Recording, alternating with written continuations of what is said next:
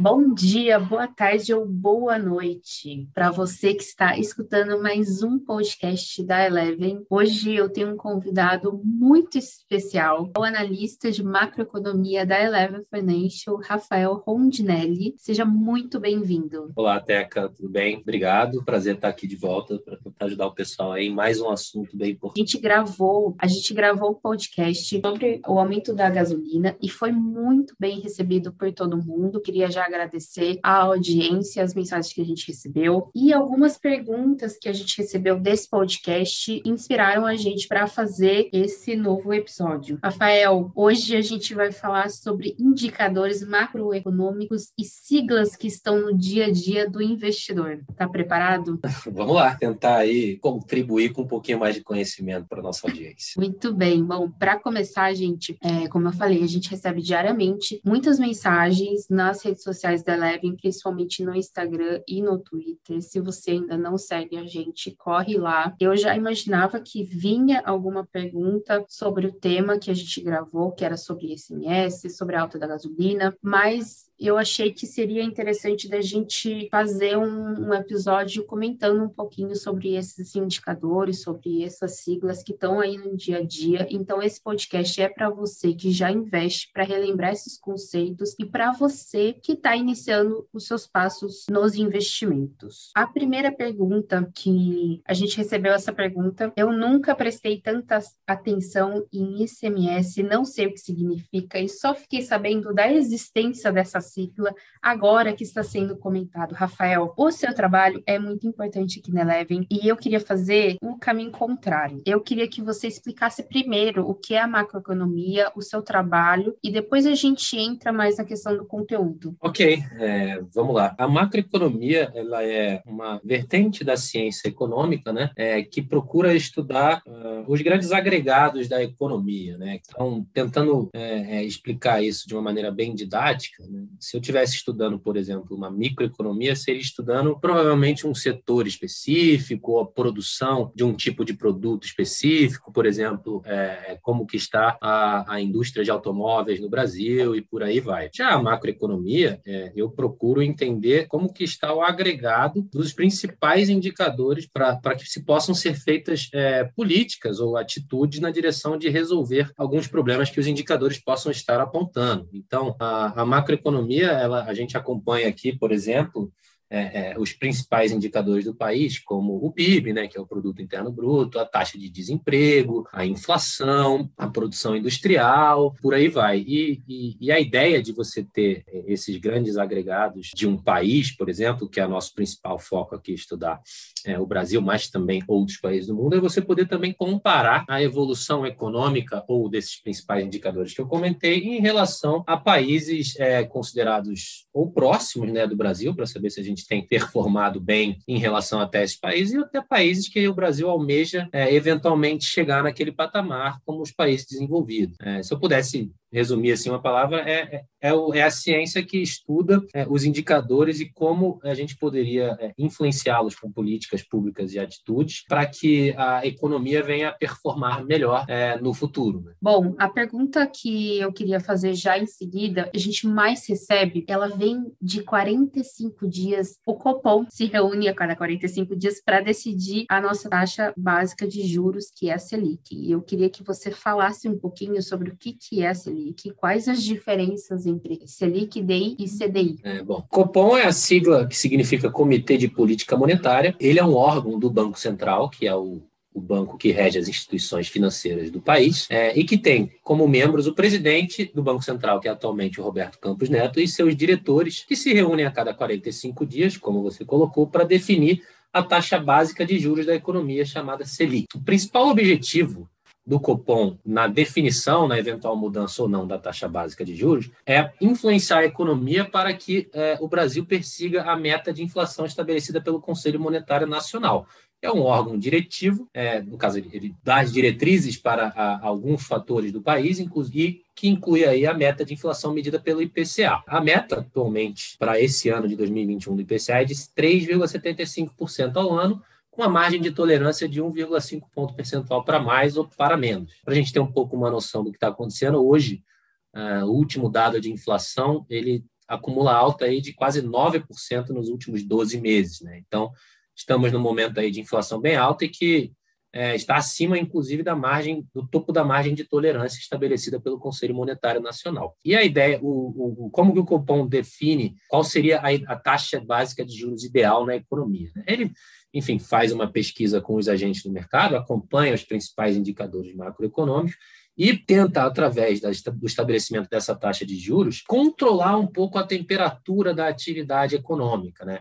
É, um exemplo básico aqui é o seguinte: quando você tem uma taxa de juros alta, é, as pessoas são incentivadas, né, existe um incentivo natural a você não utilizar o seu dinheiro e você investir em algum título de renda fixa, por exemplo, para te pagar essa taxa de juros alta. Quando você tem uma taxa de juros mais baixa, você tem um incentivo para usar esse dinheiro na, na, economia real, seja gastar, comprar um produto para você, dado que o, o rendimento dele está muito baixo. Então, a, a ideia é um pouco controlar a circulação de moeda na economia para influenciar aí a inflação. No caso, por exemplo, a inflação atualmente é, tem subido bastante, está bem alta, então o Banco Central vem subindo a taxa de juros é, na expectativa aí de segurar um pouco a inflação que atualmente vem aí prejudicando bastante os brasileiros. Continuando um pouco na sua pergunta, você pediu para falar um pouco da diferença entre Selic, DI e CDI. É, aqui cabe um, uma informação importante, que é a, o, o Banco Central define a taxa básica de juros, que é a Selic, mas ele não obriga que os empréstimos, que os títulos de renda fixa, etc., sejam praticados nessa taxa. Né? A verdade é que uma taxa de juros é muito baseada não só pela diretriz que o Banco Central coloca, mas, por exemplo, pela segurança jurídica do momento do país, pela situação fiscal do país, ou, no caso, a gente pode pensar de um indivíduo ou de uma empresa, pela situação desse indivíduo. Né? Então, por isso que o Banco Central não obriga nenhum tipo de taxa, mas a Selic funciona como uma diretriz é, daquilo que deve ser cobrado, principalmente naquilo que a gente chama de ponta curta, né, que é os juros curtos. Nesse aspecto, a gente tem o DI, que são os depósitos interbancários. DI é a sigla para depósitos interbancários. O que, que são os depósitos interbancários? Eles são os juros pagos por bancos quando eles fazem empréstimos entre si. Pode parecer estranho, né, o que os bancos fazem empréstimos entre si, mas a verdade é que o Brasil, através de uma norma do Banco Central, essa norma determina que todos os bancos precisam fechar o dia com saldo positivo de caixa. É, a ideia dessa norma é evitar os riscos de quebra aí no sistema financeiro. Então, quando um banco eventualmente vai terminar o dia com caixa negativo, ele pede, ele pega um empréstimo com, com outros bancos para que é, que está superavitário naquele dia para não fechar no negativo. Essas operações elas acontecem através do instrumento chamado CDI, que é o Certificado de Depósito Interbancário. Esse, como eu disse, é um instrumento operacional usado pelos bancos para fazer esses empréstimos entre si. Como eles são operações normalmente extremamente curtas, de um dia ou de alguns dias, eles são praticamente é, eles são balizados pela taxa Selic, que é determinada pelo Copom, como eu acabei de falar.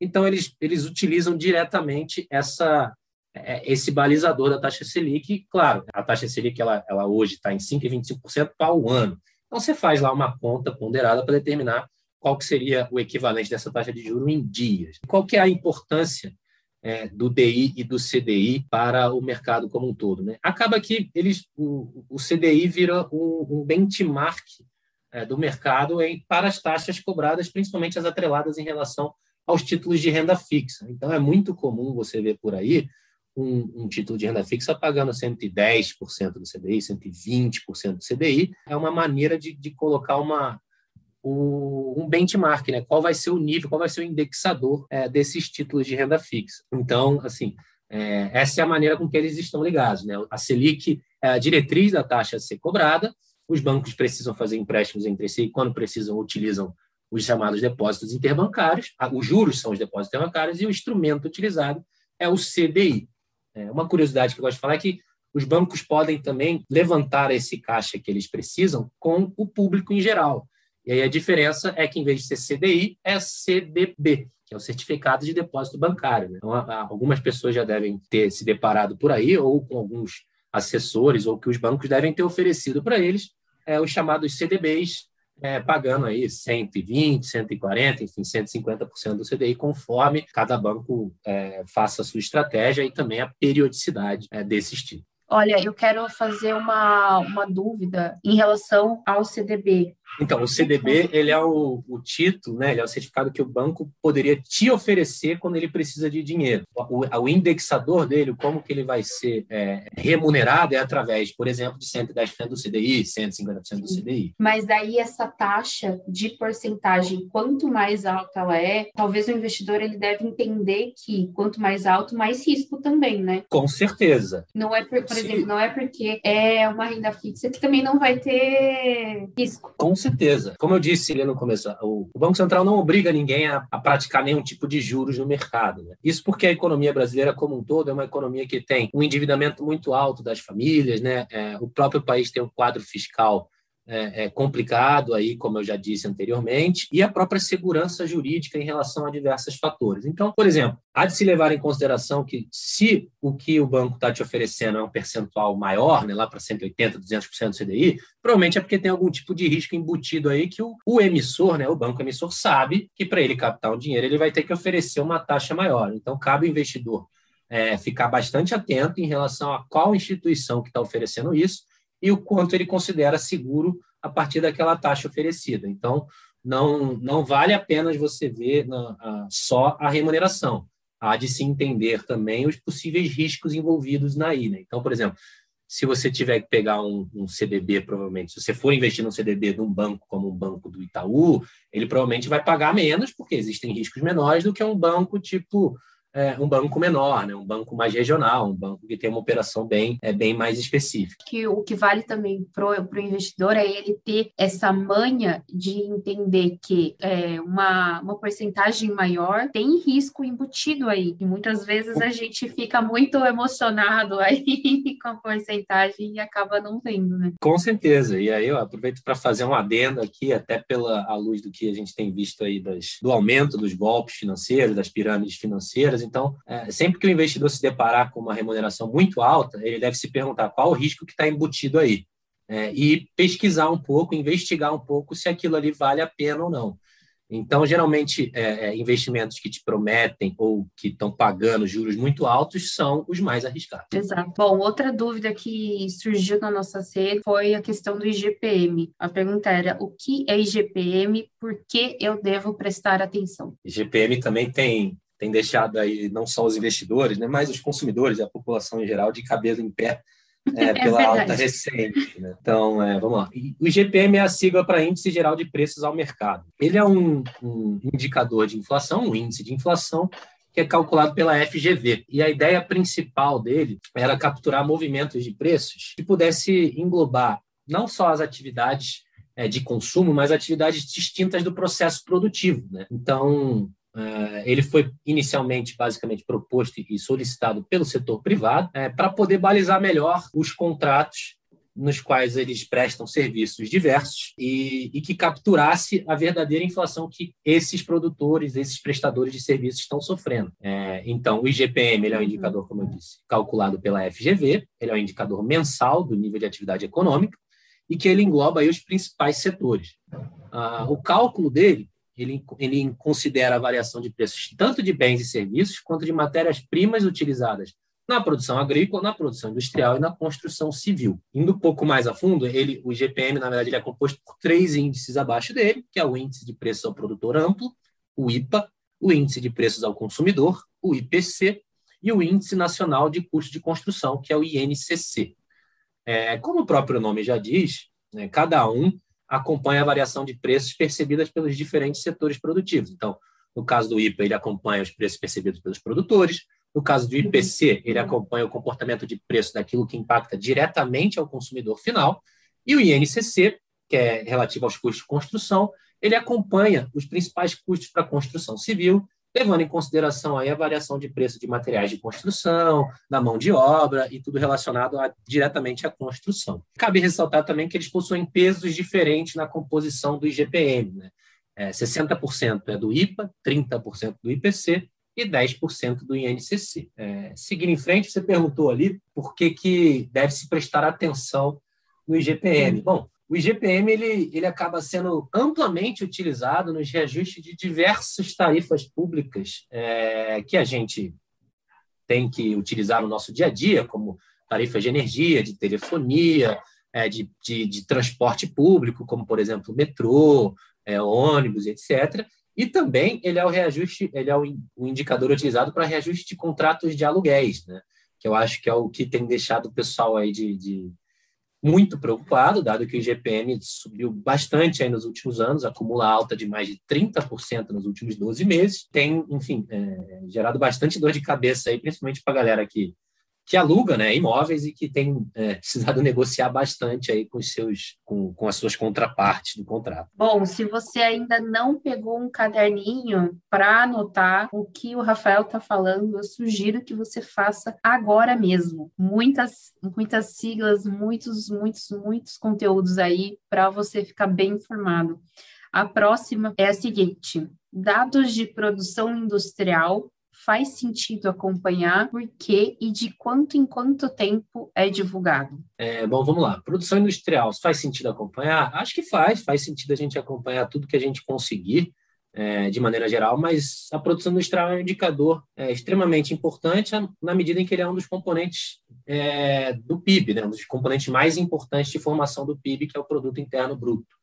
É, dentro da produção industrial, a gente inclui basicamente aí sob a ótica setorial a indústria extrativa e a indústria da transformação. Esses é, nomes podem ser um pouquinho, trazer um pouquinho de dúvida em relação a, a, a, às pessoas, mas a indústria extrativa, como o próprio nome já diz, é mais simples, né?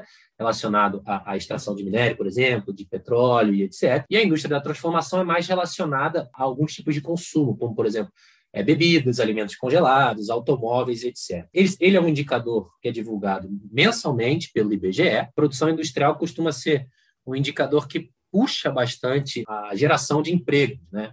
Então, se a produção industrial vem subindo, isso provavelmente irá ter um efeito positivo na, na, na, no, nos empregos. Né? As indústrias vão precisar de mais contratação, é, vão precisar de mais pessoal para poder continuar rodando daquele jeito e atender a demanda é, da população atual. Né? É, acredito que sim, é, é, faz sentido acompanhar, é importante, inclusive porque ele influencia bastante aí na, na geração de empregos do país. Muito bem. Próxima poderiam explicar sobre IPCA e suas derivações? Claro, eu falei já ali em cima um pouco quando eu estava falando de Selic, né? É, que o IPCA ele é o Índice Nacional de Preços ao Consumidor Amplo, né? Isso que quer dizer a sigla. E ele é calculado e divulgado mensalmente também pelo IBGE. A ideia, o IPCA ele é utilizado pelo governo como índice oficial de inflação e, portanto, é utilizado pelo Banco Central, pelo Conselho Monetário Nacional, é, como referência para as metas de inflação e é, aquilo que o Banco Central leva em consideração para tentar influenciar através da, da, taxa de juros, conforme ele vem, enfim, tentando controlar um pouco a temperatura aí da atividade econômica do país, se isso está influenciando muito a inflação. O IPCA, ele é um índice que engloba uma maior parcela da população, né? Aí eu já estou entrando um pouco nas questões da variação. Você tem hoje o IPCA, é, o INPC, que apesar da sigla um pouco diferente, é, ele, o INPC quer dizer Índice Nacional de Preços ao Consumidor, né? Igual o IPCA, só que o IPCA entra o, o termo amplo no final. É, e qual é a diferença entre os dois? Né? O IPCA ele engloba uma parcela maior da população. Então, ele aponta a variação do custo médio de vida das famílias com renda mensal é, até 40 salários mínimos. Né? É, já o INPC, ele mede é, uma, uma parcela em tese menor da população, né, mas que tem uma renda mensal até cinco salários mínimos. Né? A ideia de você ter essa diferenciação é porque o grupo que, da população que ganha até cinco salários mínimos ele é muito mais sensível às variações de preço, porque uma vez que eles gastam uma parcela da renda muito maior com itens básicos e essenciais como alimentação, transporte, medicamentos e por aí vai. Só para dar um pouco de exemplo aqui, né, a composição do, do, IPCA aqui pelo IBGE, ela engloba, por exemplo, 20% do peso dele é alimentação e bebidas, 7% é relacionado a custos com educação, 14% é relacionado a custos com habitação, 21% é relacionado a custos com os transportes, entre outras coisas. Né? É importante ressaltar também que, conforme o, a, a, dinâmica de consumo das famílias vai mudando, o IBGE periodicamente vai atualizando a composição é, do, do cálculo do IPCA. Né? Então, por exemplo, recentemente foram incluídos e até aumentado o peso é, de serviços de streaming, dado que são serviços relativamente novos, mas que a população tem utilizado bastante. Então, isso também entra na conta da variação da inflação. Por exemplo, outros dois, é, outras duas variações do IPCA, o IPCA 15, que ele é a mesma coisa do IPCA, mas o que muda é, é o período de coleta ali do, dos preços de referência. No caso do IPCA 15, ele vai do dia 16 do mês anterior até o dia 15 do mês de referência. E tem o IPCA-E, que ele é basicamente o acumulado trimestral do IPCA 15. Né? Então, a ideia do IPCA 15 é mais como funcionar como uma prévia do IPCA. O que de fato conta e é utilizado é, parâmetro para as políticas públicas, como parâmetro para o Banco Central se balizar nas suas, é, é, é na sua atitude em relação à inflação, é utilizado o IPCA como índice oficial de inflação no Brasil. Talvez os mais divulgados são justamente o IPCA e o IPCA 15, né? Mais divulgados não, mais populares, né? Isso, exatamente. O IPCA 15, como eu disse, ele dá um cheiro, né? ele é uma prévia, basicamente, do que vai vir ali. E o IPCA seria, de fato, oficial, utilizado aí também em índices de reajustes de alguns contratos direto país, mas principalmente para balizar aí o poder de compra da população, né, da, da média da população brasileira. No Brasil é muito importante que, que a gente mantenha esse indicador é, bem controlado, dado que a gente já viveu períodos aí é, de uma inflação extremamente descontrolada que, que a população à época passou um aperto bem grande. Seguindo em frente para a próxima pergunta, essa a gente recebe muito, que é PMI. PMI ele é uma sigla para o termo em inglês que é Purchasing Managers Index, ou é, uma tradução livre seria Índice de Gerente de Compras. Né? Uhum. É, a ideia, o PMI é basicamente um questionário que é enviado para gerentes mais diretamente das, de compras das empresas, com a ideia de perguntar para ele basicamente qual é a temperatura, qual é, qual é o, o, o, o sentimento dele em relação ao próximo mês, né?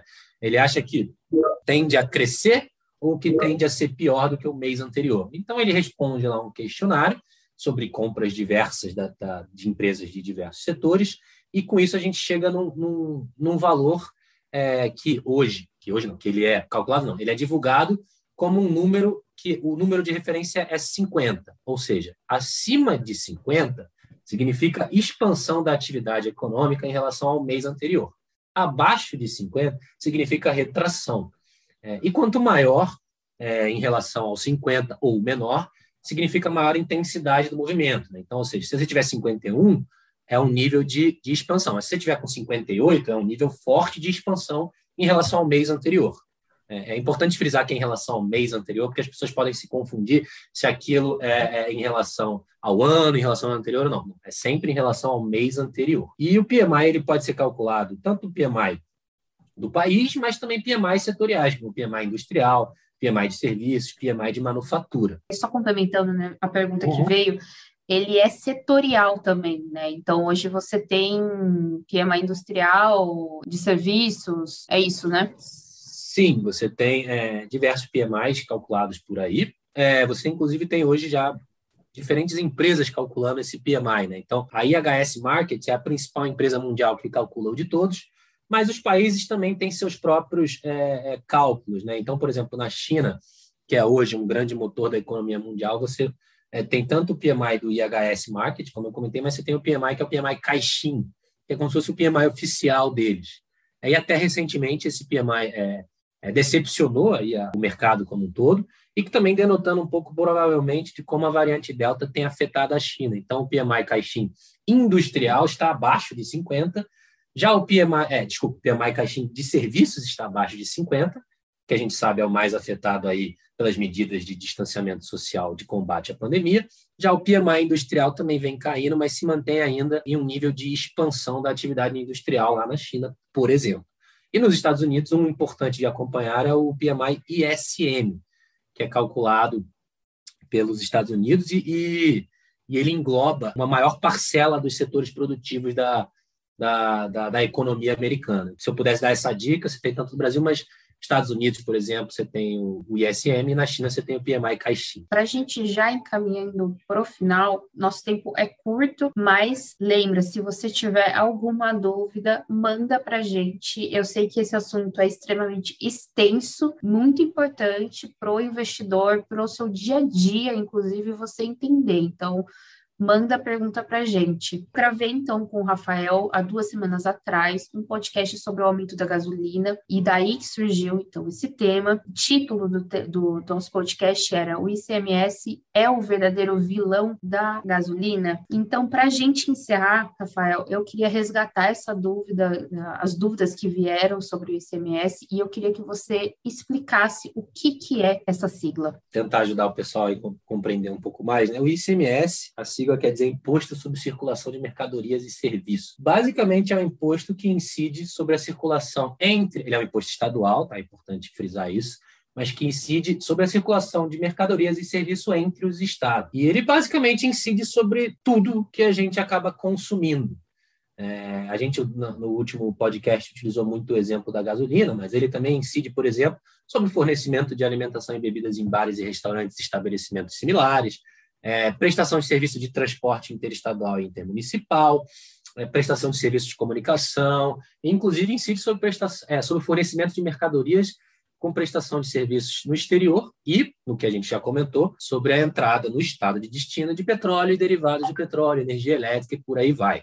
É, então, é, o ICMS está bem presente na, na vida do, do consumidor, né, do, do, cidadão brasileiro, na medida que praticamente tudo que a gente consome tem a incidência do ICMS. Né? Imagino que, por exemplo, a gente consome um café no Rio de Janeiro, mas que a produção do café no Brasil é principalmente feita em Minas Gerais, em São Paulo. Então, isso tudo gera é, é, esse imposto sobre a circulação de serviços e mercadorias diversas. Importante é ressaltar um pouco que, como eu já disse na outra, hoje ele é um imposto extremamente importante na composição da receita dos estados. Então, sem uma grande reforma tributária aliada a uma administrativa, é difícil você conseguir reduzir esse imposto, mas que infelizmente ele é um imposto que incide, que ele incide não, mas que ele penaliza demais os, a camada mais é, vulnerável da população, né? Como por que isso, né? Vamos lá, para uma pessoa rica, né? Para uma pessoa da, de classe alta ou classe média alta, o percentual do, do, do, que ele gasta com, por exemplo, alimentação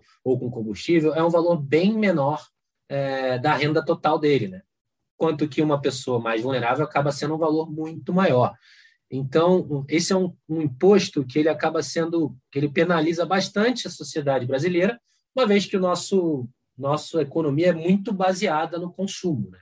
Então, enfim, que é bem válido, o pessoal está bastante de olho nele aí em relação a, ao que, que ele vem, o quanto que ele acaba onerando o consumo, né, o dia a dia do, da população brasileira, mas é importante também entender é, que sem uma, uma, uma, uma boa reforma, uma, uma, reforma que englobe tanto uma tributária quanto uma administrativa, é meio difícil que, que a gente consiga alterar no sentido de reduzir esse imposto aí na marra, né? É, que poderia influenciar diretamente no preço final no consumo do brasileiro. É importante também falar que os estados acabam tendo uma autonomia para definir a alíquota. Né? Então, por exemplo, o estado de Minas Gerais é uma das maiores alíquotas de ICMS para combustível no país, que é cerca de 31%. Já em outros estados, isso chega mais a ser mais para perto de 25%. Isso acaba trazendo uma distorção é, e uma guerra é, fiscal entre os estados para tentar atrair produção para o seu estado. Né? Isso, é, como um todo, além de dificultar a, a, a atuação das, das, diversas empresas no país, acaba também é, gerando uma, um desequilíbrio aí em função dessa guerra fiscal que os, que os estados acabam fazendo é, com essas diferentes alíquotas praticadas entre os estados. Rafael, tem algum indicador que a gente não comentou que você acredita ser importante para a vida do investidor? Tem dois indicadores que assim, eu já falei hoje do PIB, né, que é o produto interno bruto, não falei diretamente, mas o PIB acho que as pessoas têm Sim. mais noção do que é, é a soma de todos os bens e serviços produzidos dentro do país que é o principal indicador atual usado para medida de crescimento econômico. E, assim, a grosso modo, ele, uma das óticas dele, a gente pode colocar que o PIB é basicamente o consumo das famílias, mais investimento, mais gastos do governo, mais o saldo da balança comercial, que é exportações menos importações. Mas, além disso, eu volto a frisar que, que eu acho que uma das principais coisas que é importante o, o brasileiro investidor ficar de olho, que afeta demais o nosso dia a dia, inclusive é um, um medidor aí da percepção de risco do país é a taxa de câmbio. Felizmente, sim, a gente vem, vem vendo aí um aumento da taxa de câmbio no último ano, principalmente, principalmente em relação ao começo da pandemia, mas é, ele é um, um, talvez o principal indicador que acaba afetando a, a própria inflação dentro do país, né? É, é, afeta muito o poder de compra do brasileiro. Então, acho que ele é uma boa medida de risco para o país, ele é uma boa medida de se o governo é, tem tomado atitudes na direção correta, na direção daquilo que mais importa para o país. Então, se eu tivesse que destacar um, acho que eu destacaria a taxa de câmbio para para não só o investidor, mas para o consumidor como um todo, ficar bem de olho em relação ao movimento é, que ela vem a fazer. Voltando só um pouquinho, só para a gente encerrar a parte é, do PIB, o PIB ele também ele é um indicador que os outros países e outros investidores estrangeiros, por exemplo, olha para o Brasil, você diria? Sim, sim, com certeza. Acho que é, volto a dizer, o PIB ele é principal indicador mundial usado como medida de crescimento econômico. Ele acaba influenciando diretamente aí na renda também do brasileiro. Né? Então, conforme a, a, o PIB sobe, isso muito provavelmente está impactando também no aumento da própria renda do, do, do, do, país, né? a renda que a gente chama até do PIB per capita, por exemplo, você tem outras variações. É, e, claro, você acaba é, usando o PIB para comparar o crescimento econômico entre os países é, como um todo. Né? Então, um, isso é uma coisa que tem ficado ainda mais em foco é, recentemente, dado o tombo né, que o PIB mundial, não só o do Brasil, mas o PIB do mundo como um todo, teve no ano passado em função da economia e quais as economias têm é, é, recuperado a, a, sua atividade econômica de maneira mais, mais saudável, mais rápida, enfim. É, ele é muito utilizado em relação a isso. Então, é, países mais dinâmicos, países com economias mais dinâmicas como os Estados Unidos, já vem performando relativamente bem, né, se a gente pode dizer assim, em relação ao ano passado, enquanto, por exemplo, o Brasil, que teve até a divulgação recentemente do PIB, ainda vem patinando um pouco aí, muito em função, óbvio, dos efeitos da pandemia também, que ainda afetam bastante o nosso país. Rafael, eu acho que você deve estar muito cansado agora, neste momento, utilizamos bastante do seu conhecimento. E eu queria encerrar o podcast maravilhoso que está com uma audiência incrível e agradecer demais a sua presença. É, obrigado, é um prazer sempre estar aqui. É, acho que a gente tem bastante aí a, a, a função, né, a missão aí de trazer mais conhecimento para o pessoal. É, enfim, fico à disposição aí para os próximos podcasts também, eventuais assuntos que a gente possa é, ajudar todo mundo aí a entender e poder se posicionar melhor, tanto o investidor como quanto consumidor e cidadão. Bom, se você gostou do nosso podcast, tem alguma dúvida sobre algum indicador, alguma dúvida mais ampla que a gente não tirou ainda, não existe mandar uma mensagem para a gente. Não esqueça de fazer também a sua inscrição aos nossos conteúdos gratuitos, principalmente no nosso canal no Instagram. Eu espero vocês na semana que vem e até mais.